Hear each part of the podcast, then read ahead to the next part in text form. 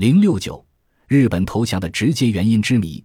随着整个第二次世界大战战局的迅速发展，一九四五年春，日本军国主义的处境就已经是处于彻底崩溃的边缘。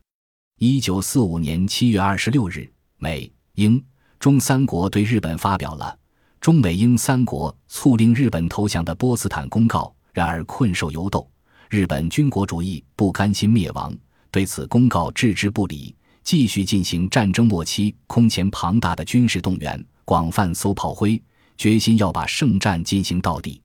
此时，在亚太战场，美英等同盟国军队采取主导越岛进攻战法，进抵日本本土。八月六日、九日，美军在日本广岛、长崎投掷了原子弹。八日，原苏联对日宣战；九日，原苏军开始实施苏日远东战役。中共中央主席毛泽东号召全国人民转入全国规模的决定性最后一战。东北抗日联军配合原苏军对日大反攻。十五日，日本宣布无条件投降，至此，第二次世界大战宣告结束。长期以来，对于日本投降的直接原因，一直持有三种不同看法：一种是在中国、原苏联、亚洲各国以及美英等同盟国军队的共同努力打击下。日军迅即崩溃投降说，另一种是原苏军消灭了日本精锐部队关东军，是促使约本投降的决定性因素说。事实是，原苏军出师欧洲，攻克柏林后，为履行雅尔塔协定决议，参加对日作战。一九四五年八月九日，原苏军开始实施苏日远东战役。十五日，日本宣布无条件投降。十八日，日本关东军开始投降。就是说，原苏国尚未消灭日本关东军主力之前，日本就已投降了。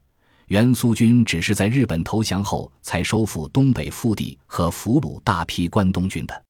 从军事上说，原苏军开始进攻东北的战果，远没有造成日本只能投降别无他途的直接威胁。还有一种是美国的两颗原子弹炸降了日本。说，回答这个问题。只要听听参加签订波茨坦公告、波茨坦协定的英国首相丘吉尔的述说就明白了。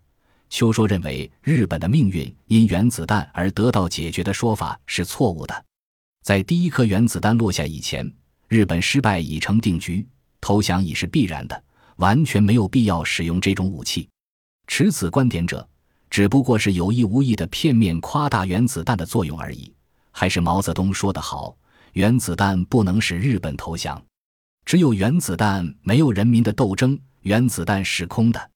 四十多年过去了，真是弹指一挥间，看来问题还得继续争论下去。